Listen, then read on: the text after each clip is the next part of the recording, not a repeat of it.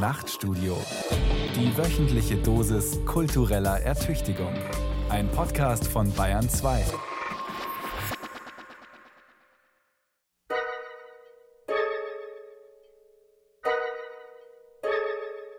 Liebe Hörer, willkommen in unserer Sendung über ein Sprechen, das keinen ausschließt. Die Mitarbeiter der Redaktion haben ihr Bestes gegeben, um Ihnen die Lösungsvorschläge von Sprachwissenschaftlern, Aktivisten und Feministen Feministen? Das ist das generische Maskulinum. Generisch wie Genus. Das ist das grammatische Geschlecht. Frauen sind mitgemeint. Und heutzutage sind nicht nur Frauen Feministen, sondern auch Männer. Liebe Frauen, fühlt ihr euch mitgemeint? Also, es geht schon etwas gerechter und höflicher. Sehr geehrte Damen und Herren, Willkommen in unserer Sendung über ein Sprechen, das keine und keinen ausschließt. Die Mitarbeiter und Mitarbeiterinnen der Redaktion haben ihr Bestes gegeben, um Ihnen die Lösungsvorschläge von Sprachwissenschaftlern und Sprachwissenschaftlerinnen, Aktivisten und Aktivistinnen, Feministen und Feministinnen. Wenn das so weitergeht, sitzen wir morgen früh noch hier. Sagen wir lieber MitarbeiterInnen, WissenschaftlerInnen, FeministInnen. Gendersternchen. Hm. Hörens, Mitarbeitens, Feministens. Wie bitte? Was? Dazu kommen wir noch. Es geht aber auch noch mal anders. Sehr geehrtes Publikum, willkommen in unserer Sendung über gendergerechtes Sprechen. Die Redaktion hat ihr Bestes gegeben, um Ihnen Diskussionen und Lösungsvorschläge aus Sprachwissenschaft, Aktivismus, Journalismus und Feminismus vorzustellen. Viel Spaß jedenfalls. Gerecht sprechen. Über die Lust auf Gendersternchen, neue Pronomen und Co. von Sabine Rolf. Bürgerpause innen. Okay, Hörer, Hörerin. Hörer und Hörerinnen. Selbst wenn du nur einen Hörer und eine Hörerin hast. HörerInnen? HörerInnen, ja. Ihr. Nee. Doch, Huch, huch, Doch. doch, genau. Gut. Anne Will tut es. Klaus Kleber auch hin und wieder. Fritz Radio vom RBB sendet die Nachrichten nur noch gendergerecht. Die Bundeswehr plant weibliche Dienstgrade, Feldwebelin, Bootsfrau oder Oberstleutnantin. Das Justizministerium formulierte ein Gesetz im generischen Femininum. Der Duden nahm das Wort Genderstern auf. Sein Grammatikteil enthält neuerdings drei Seiten zum geschlechtergerechten Sprachgebrauch. Der erste Satz dieser viel beachteten Ergänzung sagt auch warum. Die Gleichbehandlung der Geschlechter wird im Artikel 3 des Grundgesetzes für die Bundesrepublik Deutschland garantiert. Um Gleichstellung zu realisieren, ist der Sprachgebrauch ein relevanter Faktor. Die Deutsche Gesellschaft für Sprache reagierte mit einer warnenden Presseerklärung.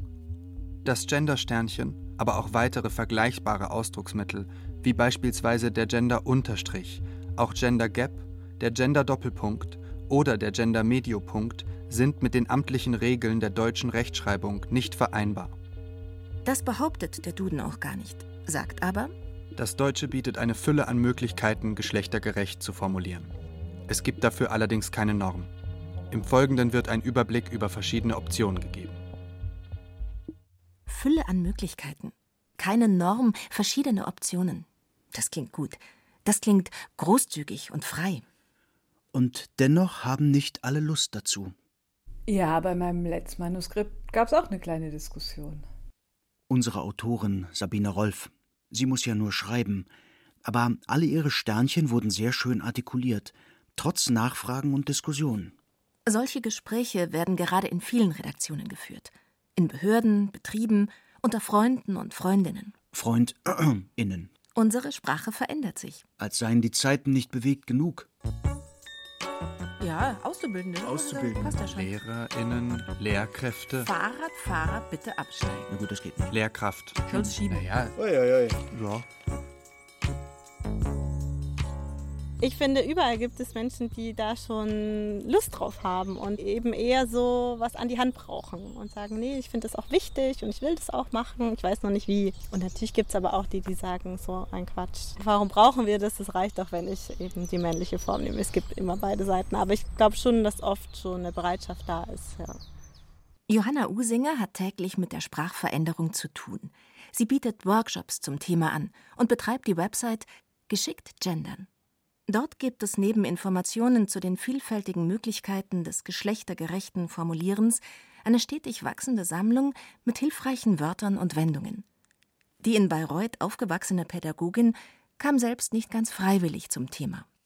Also angefangen haben wir ja vor fünf Jahren. Ich habe selber meine Masterarbeit geschrieben in Pädagogik und hatte dann eben die Vorgabe, gendergerecht zu schreiben und wusste, es gibt diese Doppelform, aber die war mir auch eigentlich zu lang oder ja, zu viele Wiederholungen. Und da habe ich mich auf die Suche gemacht und habe gemerkt, dass manche Institutionen schon so Leitfäden haben als PDF. Und ich hätte es eigentlich praktisch gefunden, einfach eine Website dazu zu finden, wo alles gesammelt ist. So kam dann die Idee, eben selber eine Website zu machen und dort die Informationen zu bündeln, dass man einfach schnell nachgucken kann, wenn man eh am Laptop sitzt und schreibt. Ach so, also es war im Grunde aus einer eigenen Verlegenheit fast heraus. Ja, genau, ja. Und ich habe eben so gemerkt, das Thema ploppte auch bei anderen immer wieder auf und so, ja, ich habe die Vorgabe, gendergerecht zu schreiben, aber ich weiß einfach nicht wie. Und ich wusste dann eben schon, ja, es gibt alternative Wortvorschläge, es gibt so ein paar Tipps und Tricks, ganz einfach, wie man dieses Thema angehen kann. Und es hat für mich so diese Schwere verloren. Also es war ganz leicht auf einmal und hat auch Spaß gemacht. Ich habe gemerkt, dass andere, wenn sie eben Handwerkszeug an die Hand bekommen, dass sie es dann auch, ah ja, stimmt, also leichter empfinden, das Thema und eigentlich schon auch Lust drauf haben. Sie wissen noch nicht wie. Solche Universitätsvorgaben gendergerecht zu schreiben, können jede Menge Abwehr erzeugen. Johanna Usinger hatte offenbar Spaß. Und nicht nur sie. Ihre Seite wird viel genutzt, geklickt, mit Websites und Intranets verlinkt. Viele Menschen senden Wortvorschläge ein. Das Lexikon ist also eine Art Gemeinschaftsprojekt von Menschen, die offenbar gern gendern oder sich dafür interessieren. Wer schickt da Wörter hin? Ich vermute, es sind sehr viele Leute, die in Behörden oder Institutionen arbeiten, die oft eben in ihrem Arbeitsalltag gendergerechte Sprache anwenden müssen oder wollen und sich da ausprobieren und eben manchmal auch schon Begriffe nutzen, schon ganz lange und merken, diesen alternativen Begriff gibt es nicht. Also sind es Leute, die solche neuen Formen verwenden müssen, am Arbeitsplatz. Bemerkt Johanna Usinger auch Groll oder heftigere Abwehr, zum Beispiel im Netz? Ja, leider sehr viel auch. Ja, sehr viel Hass, mhm. Beleidigungen. Und dadurch, dass wir eben die Möglichkeit geben, anonym uns zu schicken, ist das auch oft anonym. Das heißt, wir können es noch nicht mal irgendwie zur Anzeige bringen oder so. Ich versuche halt meinen Umgang damit und versuche eben den Fokus auf das positive Feedback zu legen. Und das motiviert mich aber auch, es weiterzumachen, dass so viele Leute sagen, es ist so hilfreich und es gibt nichts Vergleichbares einfach momentan online, kostenlos auch, wo man auch noch mitmachen kann. Es gibt also Ablehnung, aber auch Zustimmung. Viele Unternehmen und öffentliche Einrichtungen haben bereits Richtlinien für einen nicht diskriminierenden Sprachgebrauch. Andere entwickeln sie gerade. Johanna Usinger hilft mit Workshops und Beratungen. Es ist wichtig, sagt sie, sich dabei auf die Menschen, die dort arbeiten, einzustellen. Also für eine Institution würde ich immer empfehlen, mal zu gucken, wie weit sind denn die Mitarbeitenden sozusagen, was braucht es da und oder auch die Kunden, Kunden in dem Bereich oder so. Vielleicht hat man bisher nur die Männer angesprochen und es ist schon erstmal der erste Schritt, überhaupt Frauen anzusprechen. So. Dann kann es, finde ich, eine Überforderung sein, wenn man dann direkt mit einem Unterstrich oder einem Stern oder einem Doppelpunkt kommt. Sicher gibt es auch andere Positionen dazu, die sagen würden, nö, man kann auch natürlich dann direkt mit dem Stern gleich alles richtig machen sozusagen. Aber ich glaube, man muss die Leute auch da abholen, wo sie sind. Und es gibt immer erstmal Bedenken. So. Sie selbst mag elegante Lösungen am liebsten. Ihre Website bietet eine Fülle von Vorschlägen. Statt Fahrradfahrer bitte absteigen, sagt sie Fahrräder bitte schieben. Statt Der Antragsteller muss die Dokumente einreichen, sagt sie wenn Sie einen Antrag stellen, müssen Sie die Dokumente einreichen. Aus dem Rat des Arztes wird Ärztlicher, Ärztlicher Rat. Aus Zuhörer wird Eine, Eine Person, Person, die die zuhört. zuhört. Aus Rednerpult wird Rede. Redepult. Aus Besucher wird Besuch. Damit könnte ich mich anfreunden. Ich auch. Usingers Lieblingsstrategie ist es, eigentlich überhaupt zu vermeiden, das Geschlecht äh, mit anzusprechen. Also ich kann ja Formulierungen finden, wo es einfach um die Person geht und es ist ganz egal, ob das eben Mann oder Frau ist oder Kind oder andere Geschlechter. Genau, das ist so eigentlich mein Favorit und ich glaube auch, dass diese Schreibweise schon ganz oft eingesetzt wird, nur man bemerkt die natürlich nicht als gendergerechte Schreibweise. Und deswegen mag ich sie auch so gern, weil dort natürlich auch am wenigsten Widerstand kommt. ja, weil sie sehr niedrigschwellig ist. Viele JournalistInnen schreiben so. Es lohnt sich, darauf zu achten. Und der Genderstern? Der ist nicht gerade niedrigschwellig, finde ich. Ich glaube noch nicht, dass der Stern endgültig das Zeichen sein wird und das wir nutzen, um alle anzusprechen. Ich glaube, wir sind gerade noch in der Findungsphase oder in der Ausprobierphase. Der Doppelpunkt kommt auch immer häufiger, der gefällt vielen auch, hat auch ein paar Vorteile gegenüber dem Stern. Ja, aber irgendwie hat sich eben in den letzten Jahren so das Sternchen in vielen Bereichen durchgesetzt und war plötzlich, ja genau, ging es, dass eine Stadt das einführt und benutzt, auch in den Wahlunterlagen oder so. Das wäre ja vor ein paar Jahren noch undenkbar gewesen, genau. Was sind die Vorteile des Doppelpunkts? Mhm. Also zum einen sehen die Wörter ein bisschen schlanker aus, es wird nicht so sehr durchbrochen oder vielleicht fällt auch das Sonderzeichen nicht so sehr auf, dieser Doppelpunkt. Und so Screenreader für blinde Menschen zum Beispiel äh, lesen den als Pause, so wie er eben auch gesprochen wird. Der Stern ja auch, genau. Aber das Sternchen kann eben wohl noch nicht gelesen werden von diesen Programmen. Also der Doppelpunkt ist auch barrierefrei. Wozu brauchen wir solche Zeichen überhaupt? Wir haben doch eine Methode, Frauen und Männer gleichermaßen anzusprechen. Genossinnen und Genossen, Freunde und Freundinnen, Arbeitnehmer und Arbeitnehmerinnen, Arbeitgeber und Arbeitgeberinnen, Bürger und Bürgerinnen, Zuhörer und Zuhörerinnen. Um so etwas abzukürzen, wurde das große I zwischen maskuliner und femininer Pluralendung erfunden. Unterstrich und Sternchen symbolisieren an der gleichen Stelle eine Lücke oder eine Vielzahl von Möglichkeiten. Das heißt, mit ihnen versehene Wörter meinen nicht nur Männer und Frauen, sondern auch alle, die sich anders identifizieren. Die neueren Zeichen Doppelpunkt, Mittelpunkt, umgedrehte Ausrufezeichen usw. So werden genauso verwendet. Es gibt auch im Wort wandernde Pronomen, unterbrechende oder am Ende platzierte Zeichen, aber die sind so schwer zu sprechen, dass wir sie hier im Radio vernachlässigen. Dieses Problem ließe sich vielleicht durch Klänge lösen?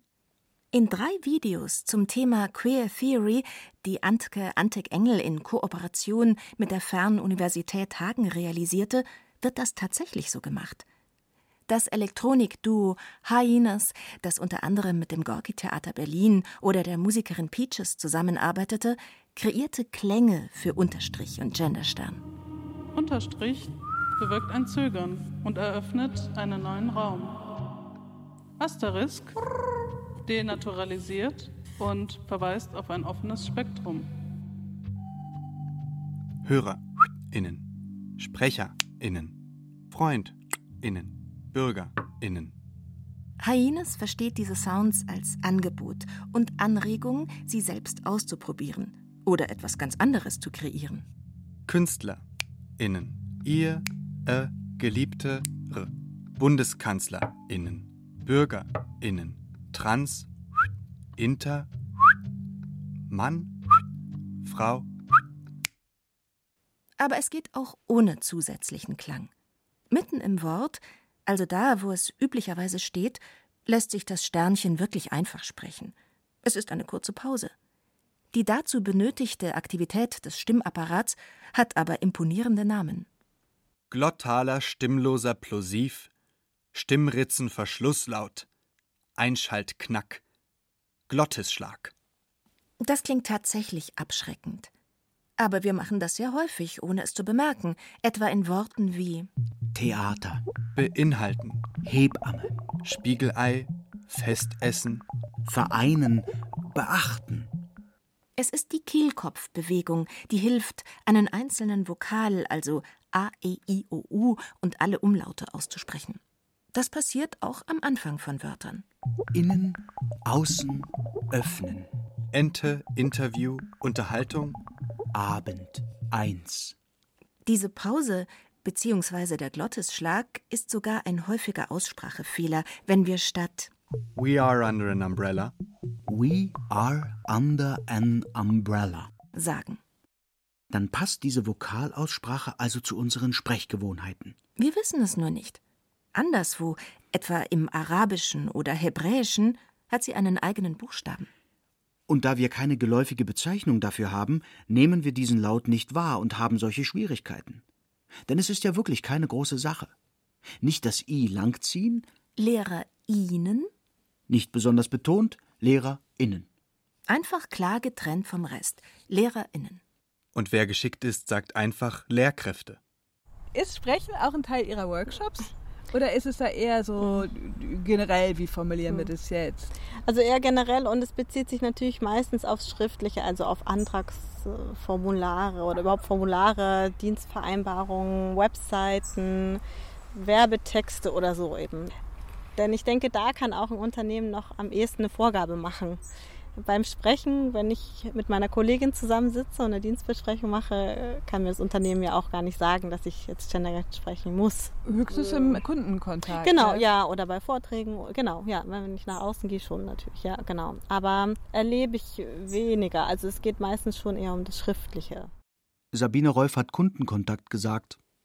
Es muss Kundinnenkontakt heißen. Aber wie, wie kann ich das üben, wenn ich es gerne möchte? Mhm. Ich würde immer im Schriftlichen erstmal beginnen, weil die gesprochene Sprache ist ja noch mal unterbewusster, glaube ich. So. Da, wir sprechen ja auch nicht immer grammatikalisch korrekt und so. Deswegen würde ich eben vielleicht im Arbeitskontext oder erstmal anfangen im Schriftlichen und zu gucken, welche Begriffe benutze ich ganz häufig und erstmal dafür vielleicht einen Ersatz zu finden oder mich so in so Umformulierungen mal zu üben und dann so nach und nach. Und ich glaube, dann wird es auch in die gesprochene Sprache mal übergehen und ob es dann im privaten Bereich übergeht, das denke ich, braucht einfach seine Zeit. Die Sprachvorgabe betrifft also das berufliche, nicht das persönliche Sprechen. Regeln im Beruf gibt es oft. Viele Unternehmen erwarten eine bestimmte Kleidung oder schreiben sie vor. Angestellte sollen sich höflich oder freundlich verhalten. All das sind Vorgaben. Auch sie ändern sich. Das formelle Sie in der direkten Anrede ist zum Beispiel nicht mehr überall selbstverständlich oder erwünscht. Auch das schafft Irritationen. Schon jetzt findet gendergerechte Sprache in vielen Behördentexten statt. Spektakulär war zuletzt der Gesetzesentwurf des Bundesjustizministeriums zum Insolvenzrecht, der im generischen Femininum verfasst war. Männer seien mitgemeint, hieß es. Er wurde nach Einspruch des Innenministers ins generische Maskulinum überführt. Womöglich ist Schuldnerinnen für alle genauso wenig neutral wie das generische Maskulinum, also Schuldner.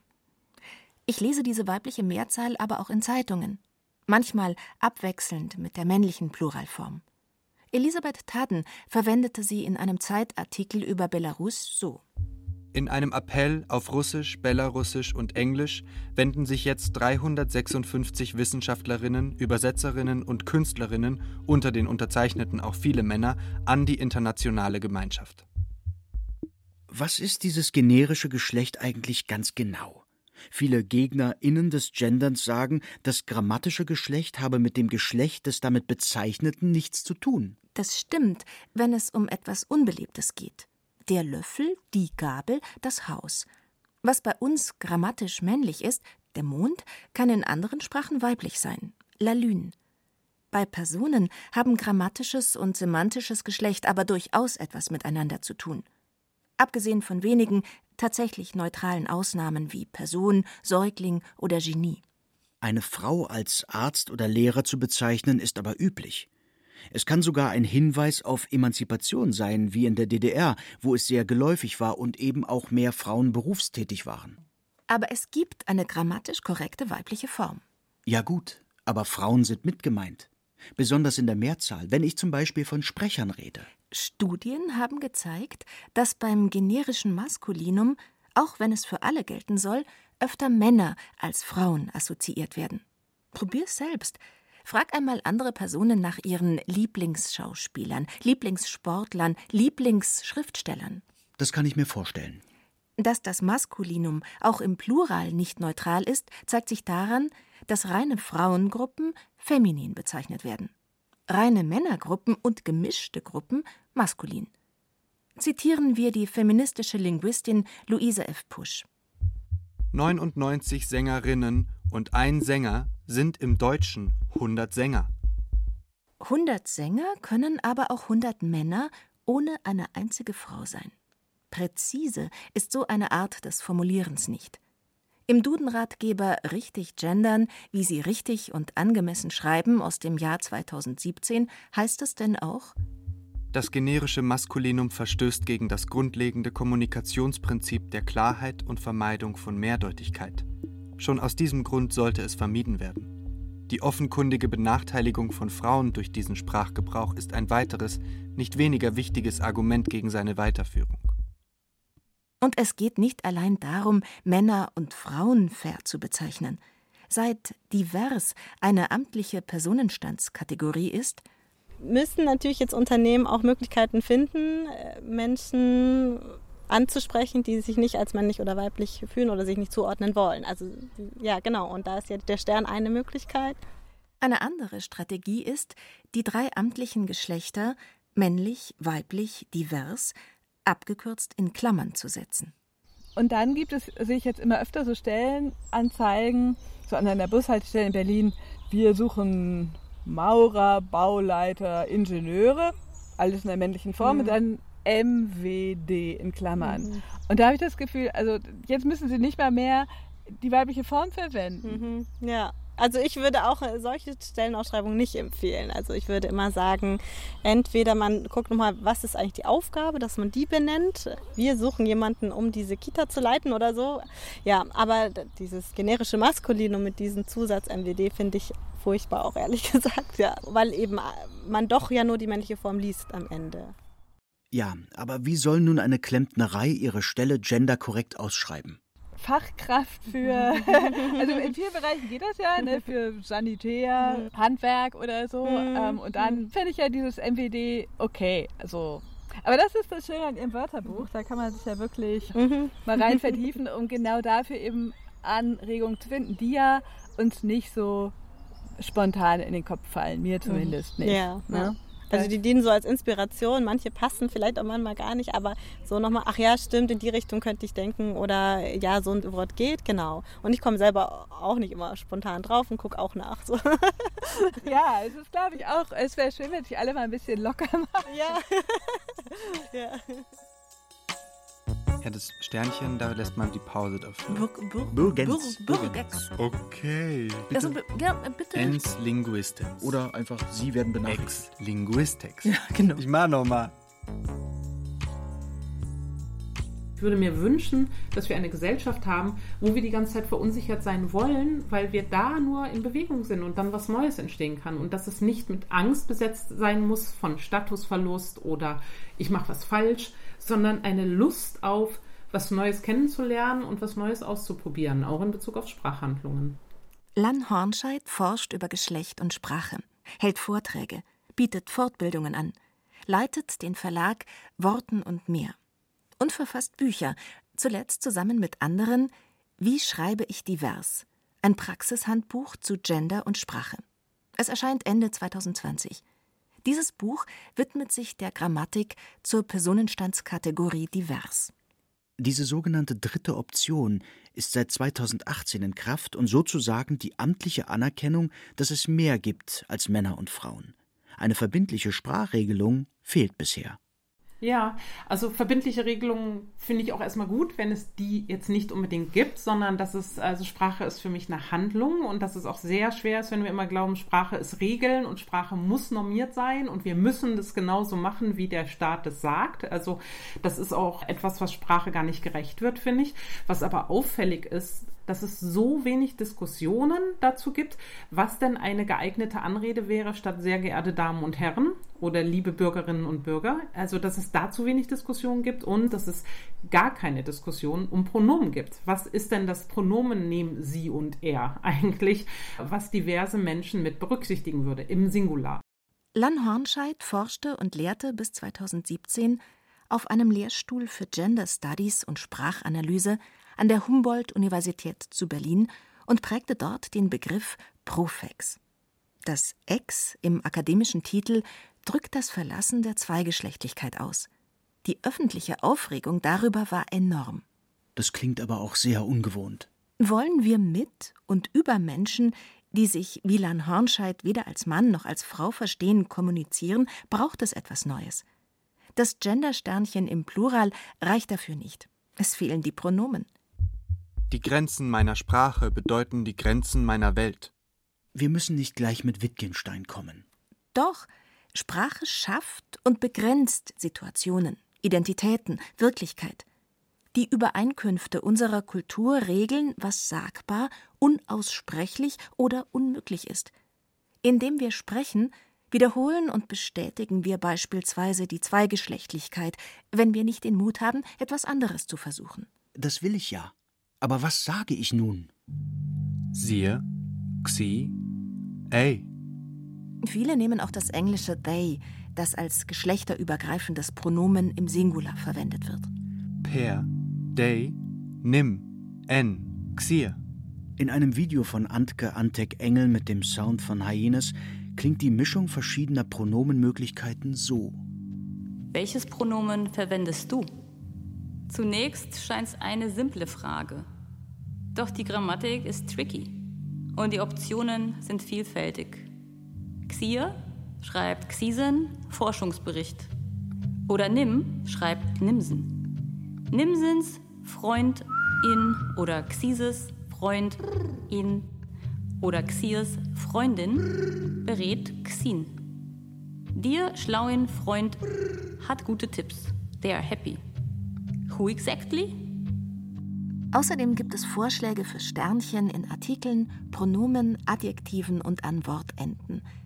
Die sind aber oft wirklich schwer zu sprechen. Ein, äh, Frau, erfolgreich, äh, Sängerin, ihr, äh, Freund, lieb, äh, Freund, innen.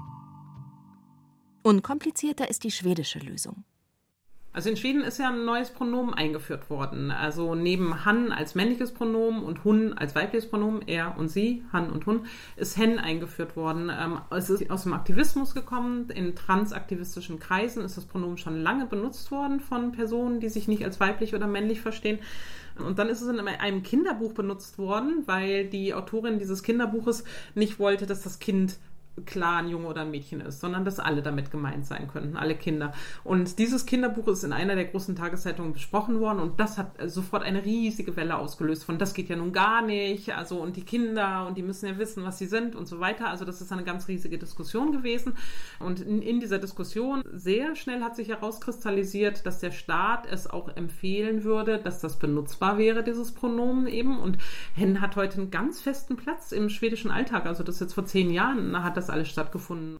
Eine politikwissenschaftliche Studie aus dem Jahr 2019 von Margit Tawitz und Efren O. Perez zeigt, dass die Verwendung dieses Pronomens offenbar Einstellungen gegenüber Politikerinnen und der LGBTI-Community beeinflusst. Und wie verwenden die das? Also ich habe das jetzt so verstanden, die verwenden das nicht nur für nicht-binäre oder Trans-Leute, also für Leute, die sich nicht einsortieren, sondern auch in Situationen, wo wo es einfach nicht wichtig erscheint. Genau, es ist, hat sich, es hat sich sehr, sehr schnell, also ganz am Anfang war es dann so, dass Hen äh, genauso wie in Deutschland Binnen-I-Formen, dass das so ein Stigma war, ah, bist du eine Feministin oder was? Ist Hen auch am Anfang so ein Stigma gewesen von, ah, bist du so eine transfreundliche Person oder was eben, ja? Und es hat sich dann sehr, sehr schnell dahin verändert zu einem genderfreien Pronomen. Also ein Pronomen, was für alle Personen einfach als Personen benutzt wird, unabhängig davon, wie sie sich über Geschlecht definieren oder nicht definieren. Im Deutschen haben wir ja immerhin das das. Das wenig geeignet erscheint. Tiere werden oft im Neutrum genannt oder Gegenstände, Kinder und Verkleinerungen. Das Neutrum bezogen auf Personen wird nicht selten zur Beleidigung. Es ist, für mich ist es keine wirkliche Option. Ich finde es sehr viel besser zu sagen, es gibt ein neues Pronomen oder eine neue Form und eine neue Endung, die alle Menschen meint. Und ganz spannenderweise, ich würde sie eben entkoppeln von dem grammatikalischen Geschlecht. Also Frauen können sich weiterhin über feminines Genus ausdrücken lassen, die Studentin beispielsweise, Männer über maskulines, der Student. Und dann müsste es sowas wie eine neutrale Form geben für alle Leute, meines Erachtens. Ja, der Vorschlag, den wir jetzt in Wie schreibe ich divers machen, ist ENS, E-N-S, also der Mittelteil aus Mensch das als Endung zu nehmen. Also Students wäre das jetzt, Lesens, Hörens. Und das Pronomen ist dann ens. Der bestimmte Artikel ist dens, der unbestimmte ist einens. Also, dass es eine ganz neue Form gibt. Und in der Mehrzahl? Also, in, wie schreibe ich divers, sagen wir, es gibt gender-inklusive Formen. Und das wäre das Sternchen, also StudentInnen mit Sternchen zu schreiben eben, dass dann alle Personen damit gemeint sind. Und dann gibt es genderfreie Formen, das wäre eben diese neue Form ens oder Formen wie Personen, die studieren, eine Person, die studiert. Also einfach überall daraus Handlungen zu machen, was ich sowieso besser finde, als wenn alles immer ein Substantiv ist, eine Substanz, eine Identität ist, sondern sehr viel mehr in so eine Handlungssprache reinzukommen eben. dann wären wir beide zusammen SprecherInnen oder Sprechens. Das wäre ungefähr parallel. Oder Personen, die sprechen. Für Menschen, die sich als genderqueer oder non-binär verstehen, würde ich ja ex vorschlagen, EX, also wie Ex-Geliebte, also äh, genderverlassend, ex-gender. Und das ist auch kein Genus mehr, ja, sondern es ist eine Grundform, die dann, also es wäre dann Studex, ich bin Studex oder Lesex und so weiter, aber das würde dann nur für die Personen, die sich nicht als männlich oder weiblich verstehen, also die sich als agender verstehen, also jenseits von Geschlecht verstehen, verwendet. Wenn ich aber eine Grundform haben will, auch im Singular, wo ich alle Menschen erstmal mit äh, benennen kann, würde ich Ens vorschlagen. Also könnte ich Lann Hornscheid, Sabine Rolf und uns beide zusammen als Ens oder Sprechens bezeichnen. Und gleichzeitig könnte ich Lann Hornscheid als Ex bezeichnen, mich als er und Sabine Rolf als sie. Alle haben die Möglichkeit, deutlich zu machen, wie sie sich verstehen. Und die Pronomen? Dens, Dex ist der bestimmte Artikel. Einens, einex der unbestimmte. Und das Fragepronomen ist wenn's. Wenn. Wenn's hat das gesagt. Es wird nicht dekliniert. Ein Genus gibt es nicht und die Fälle, also Substantiv, Akkusativ, Genitiv, Dativ, verändern es nicht. Und die Adjektive werden auf den Wortstamm gekürzt. Einens, klug, hörens. Gewöhnungsbedürftig. Aber ansonsten ist es grammatisch einfacher als das, was wir bisher haben. Das neue Praxishandbuch für den kompetenten Rechtschreibunterricht nennt die Ens-Lösung. Sowohl in der Schrift als auch in der Aussprache leicht verständlich und sehr pragmatisch umsetzbar. In gewisser Weise entspricht Dance dem the im Englischen, das die Sache ja enorm vereinfacht. Was meint denn Lan Hornscheid zum Englischen?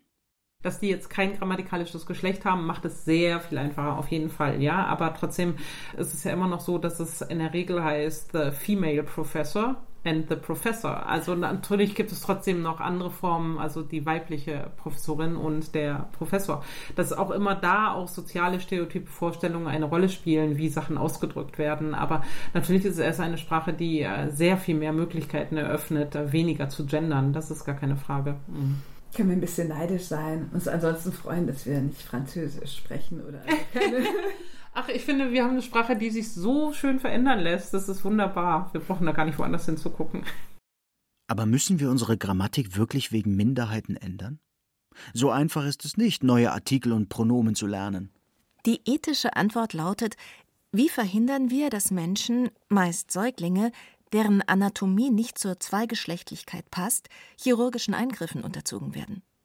Eine Gesellschaft, die sich über Genitalverstümmelungen anderswo empört, muss sich diese Frage stellen. Aber die Eltern wollen sicher nur das Beste. Eben. Wenn so etwas als das Beste fürs Kind empfunden wird, weil die gesellschaftliche Ächtung geschlechtlicher Uneindeutigkeit noch schlimmer erscheint, muss sich etwas ändern. Es geht also um die Gleichstellung jener, die nicht in die Zweigeschlechtlichkeit passen. Deswegen wurde die Kategorie divers eingeführt, für die es nun eine grammatische Lösung braucht. Das zweite Argument ist ein politisches. Feministinnen versuchen die Hierarchie der Geschlechter bisher mit zwei Strategien auszuhebeln. Erstens Emanzipation im Gleichheitsmodell. Das heißt, Frauen erstreiten die gleichen Rechte und Pflichten wie Männer, ohne die Ausgestaltung der männlichen Rolle in Frage zu stellen. Einfach, weil die als universelles Modell für freie Menschlichkeit gilt.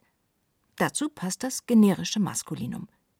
Zweitens gibt es das Differenzmodell, also die Betonung der weiblichen Besonderheit und Lebenssituation nach dem Motto Wir brauchen eine Gleichwertigkeit der Unterschiede. Dazu passt eine Stärkung des Morphems in. Beides hat etwas für sich. Keines hat bislang zur wirklichen Gleichberechtigung geführt. Eine dritte neue Möglichkeit wird mit poststrukturalistischer Philosophie, Queer Theory, der LGBTI-Bewegung immer deutlicher die Überwindung des Entweder-Oder von Mann oder Frau, was gewissermaßen die gesamte Hierarchie durcheinander bringt. Sie ist daher auch für CIS-Frauen bzw. Feministinnen und für alle CIS-Männer, die sich ein faires Miteinander wünschen, interessant. CIS? Eine inzwischen recht verbreitete sprachliche Möglichkeit, nicht die Abweichung von der Norm, sondern die Norm selbst zu bezeichnen. Cis-Menschen sind solche, die sich in dem ihnen bei Geburt zugewiesenen Geschlecht wohlfühlen. Hinter Hornscheids Vorschlägen stehen also nicht nur linguistische Expertise und Innovationsfreude, sondern eine politische Haltung, die zu dieser dritten Strategie passt. Es geht darum, Menschen ganz unabhängig von der Kategorie Geschlecht wahrzunehmen. Das heißt, es ist vielleicht noch utopisch, aber es könnte ein nächster Schritt sein, zu sagen, was wäre es, Menschen mehr als Menschen wahrzunehmen und nicht primär über Geschlecht wahrzunehmen, sondern als erstes als Menschen wahrzunehmen. Und wie gestalte ich in einer Umgebung, in der die Zweigeschlechtlichkeit nicht mehr selbstverständlich ist oder einfach, wenn ich eine nicht-binäre, queere, diverse Person treffe, den persönlichen Umgang?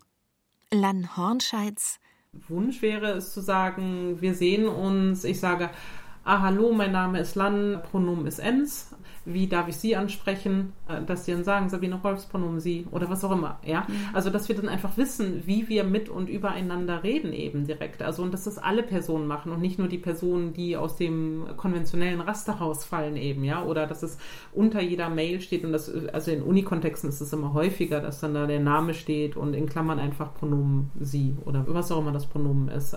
Und das macht die Kommunikation natürlich sehr viel einfacher. Auch in den Bios von Instagram, TikTok und so weiter geben inzwischen viele ganz selbstverständlich ihr Pronomen an. Ein prominentes Beispiel wäre Kamala Harris. Sie stellt sich auf Instagram so vor. Vice President elect of the United States. Senator, wife, Mamala, Auntie. Fighting for the people. She, her. Und wie rede ich ein Gegenüber an, das weder er noch sie ist? Ich bin gerne höflich, also Hi oder Hallo hilft mir nicht weiter. Ja, eine Person hatte mich mal irgendwann angesprochen mit Seien Sie gegrüßt, Landhornscheid. Und das finde ich zum Beispiel eine sehr höfliche Anredeform, also für Mails auch, ja. Und ich benutze sie seitdem auch viel. Ich finde das sehr schön. Also es muss nicht immer Hallo oder äh, Guten Abend sein oder Dear, also dieses englische Dear als eine eher privatere Anrede oder sowas, sondern sei gegrüßt oder seien Sie gegrüßt oder ich grüße Sie herzlich sind sehr, sehr schöne Anreden, finde ich. Ja, das ist toll. Ich hatte neulich überlegt, da habe ich äh, mit einer Person geredet, die den Personenstand divers neuerdings auch offiziell hat. Und diese Person meinte, ja, sehr geehrt, fand sie einfach so gut. Und da hatte mhm. ich die mhm. Idee, vielleicht könnten wir auch sagen, Sabine Rolf, sehr geehrt. Ah, ja, ja, ja. Das ist genau. grammatisch ja, korrekt, ja, oder? Ja. Also gut, ja. da ist... Auch schön, ja. Schön. Mhm. Ne? Also ich meine, es ist ja ohnehin eine unglaublich altertümliche ja. Formulierung. Aber es sind schöne, höfliche Formulierungen tatsächlich. Und es ist, glaube ich, das, äh, was wir jetzt machen, ist eben, wir haben den Wunsch, respektvoll und höflich uns auszudrücken. Und dann fallen uns Sachen ein. Also es geht nicht darum, darauf zu warten, wo ist die richtige Liste und dann muss ich den nur abarbeiten, sondern mhm. sich in diese Haltung zu versetzen. Ich möchte respektvoll sein. Ah, die Welt ist bunter, als was ich dachte. Wie wunderbar. Wie könnte ich das jetzt ausdrücken? Und dann kann ich Anregungen bekommen, aber umsetzen und was eigenes erfinden finden äh, und was meinen eigenen Weg mit meiner eigenen Sprache finden, das muss jede Person für sich. Klingt eigentlich ganz entspannt. Wenn auch Raum für ähm, Experimente und Stolpern ist, für Fragen, für Unsicherheit. Aber die Diskussion ist ja oft überhaupt nicht entspannt. Viele Menschen sind irritiert und genervt. Also das erste ist, also das kriege ich ja auch häufig zu hören, dass ja ich stolper da drüber oder ähm, ich musste immer stoppen oder sowas, wo ich denke, ja genau darum geht es. Also weil dieser Sprachfluss, wo wir glauben, dass ja alles einfach klar ist und dass es ja nur Worte sind, muss erstmal unterbrochen werden. Das heißt, wenn ich anfange, mich damit zu beschäftigen, dass es hier um Diskriminierung sich handelt, dann muss ich auch erstmal drüber stolpern. Dann muss ich stutzen. Ja, und natürlich muss ich mit meinen Ideen erstmal anecken. Wenn das nicht der Fall Fall wäre, würde es heißen, dass sie keine soziale Veränderung bewirken würden, sondern das gehört dazu. Wenn äh, die Bundeskanzlerin sagen würde, Mensch, die Ensform, also das ist ja super, Lan Hornstedt, darauf habe ich ja schon die ganze Zeit gewartet, ja, dann würde es heißen, es würde wahrscheinlich keine soziale Veränderung sein, sondern es würde ganz gut ins System reinpassen. Ens, they, hen, exier. Exier ja für die Zukunft. Ach so. Erkennen wir unsere Sprache bei all dem noch wieder? Was ist mit Schönheit und Kunst?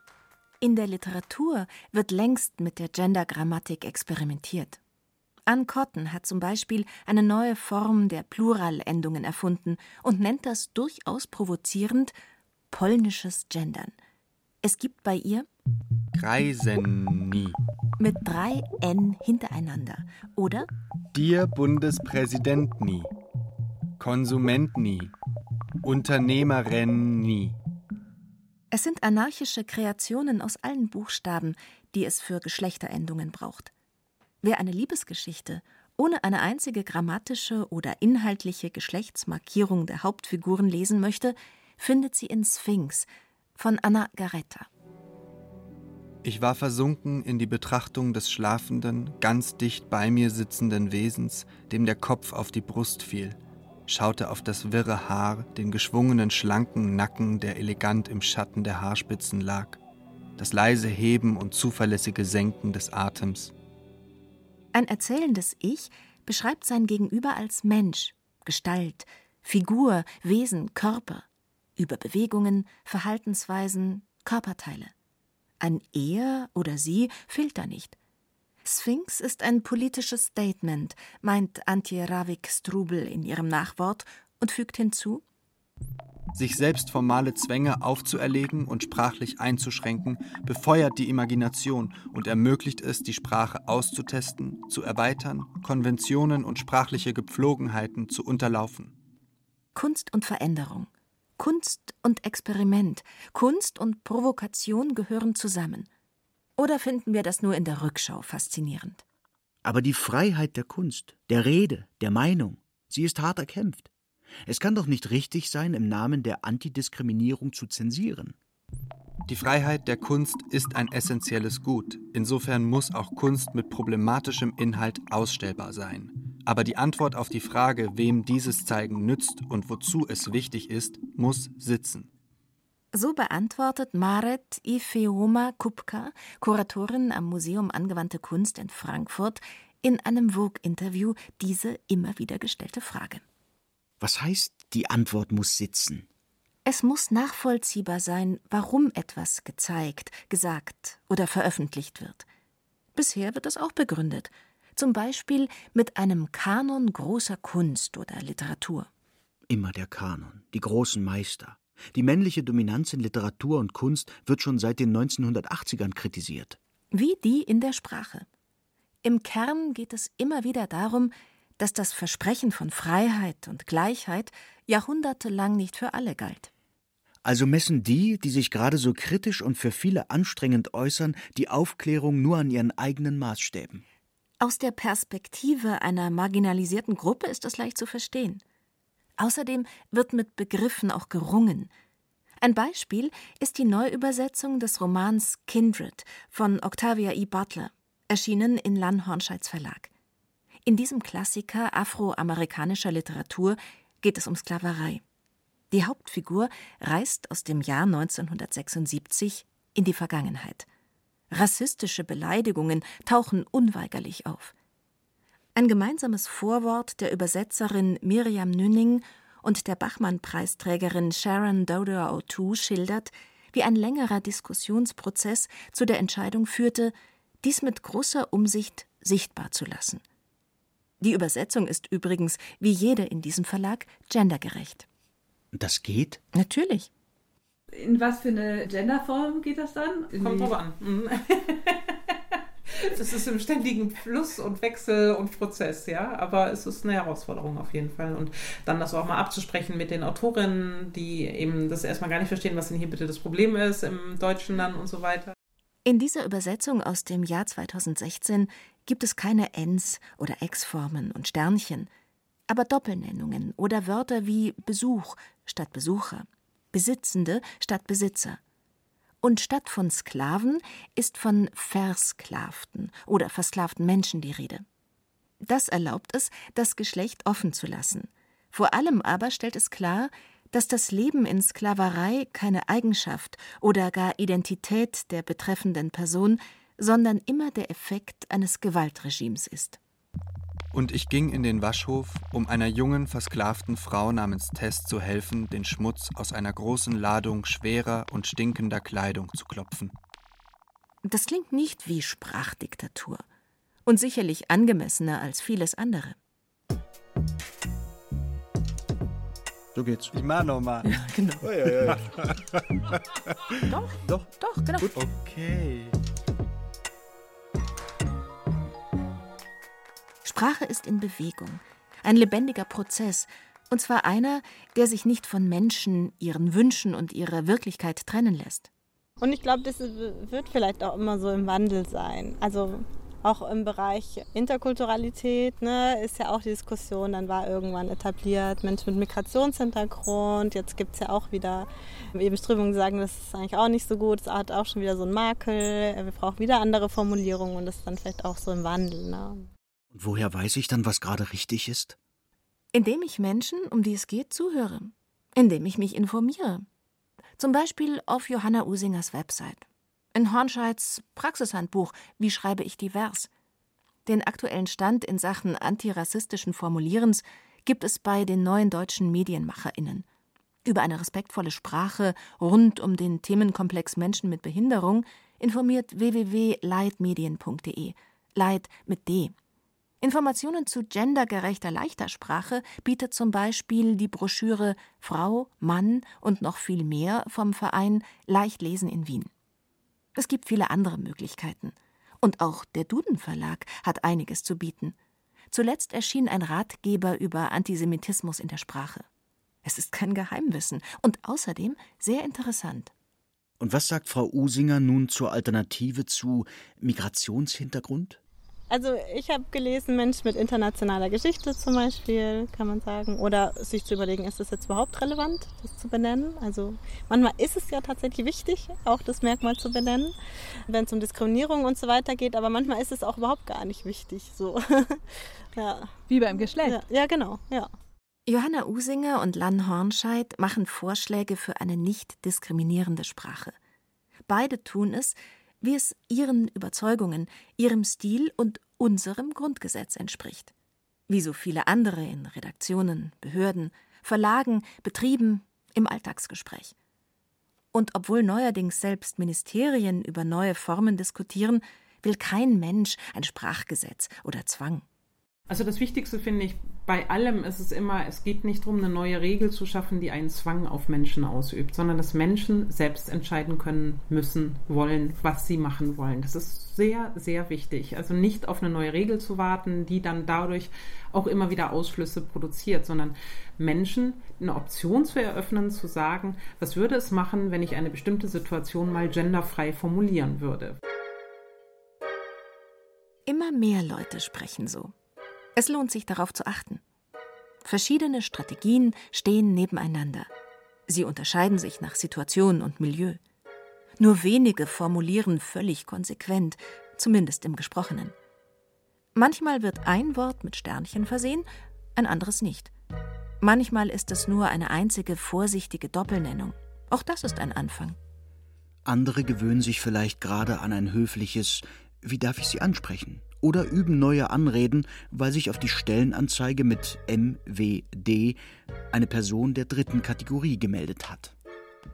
In der Hauptstadt schreiben KlimaaktivistInnen Berliner, hinten mit A, und erklären es für geschlechtsneutral.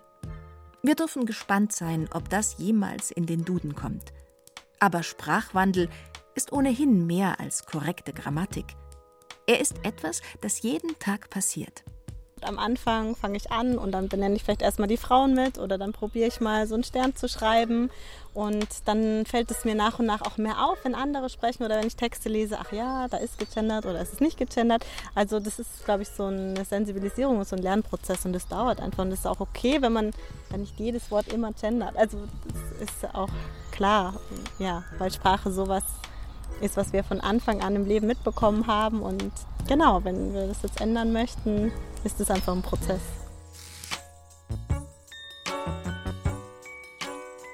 Und? War diese Sendung jetzt wirklich gendergerecht? Ja, das heißt fast. Unsere Autorin hat sich durchaus versprochen. Also es ist für der, die das, das ist Ens. Dens. Dens. Ach, Dens. Dens. Und eins, einex. Eine, einer wäre einens. Also immer das Ens hinten mhm, dran. Genau. Und Genitiv? Ens, also ähm, äh, Ens und, und Dativ M? Äh, Ens, es ist immer, immer Ens.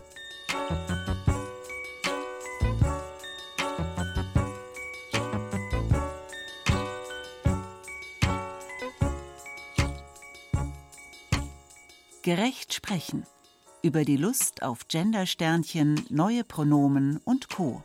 von Sabine Rolf. Es sprachen Thomas Hauser, Xenia Lacher und Susanne Schröder. Technik Christine Frei. Redaktion und Regie Stefanie Metzger.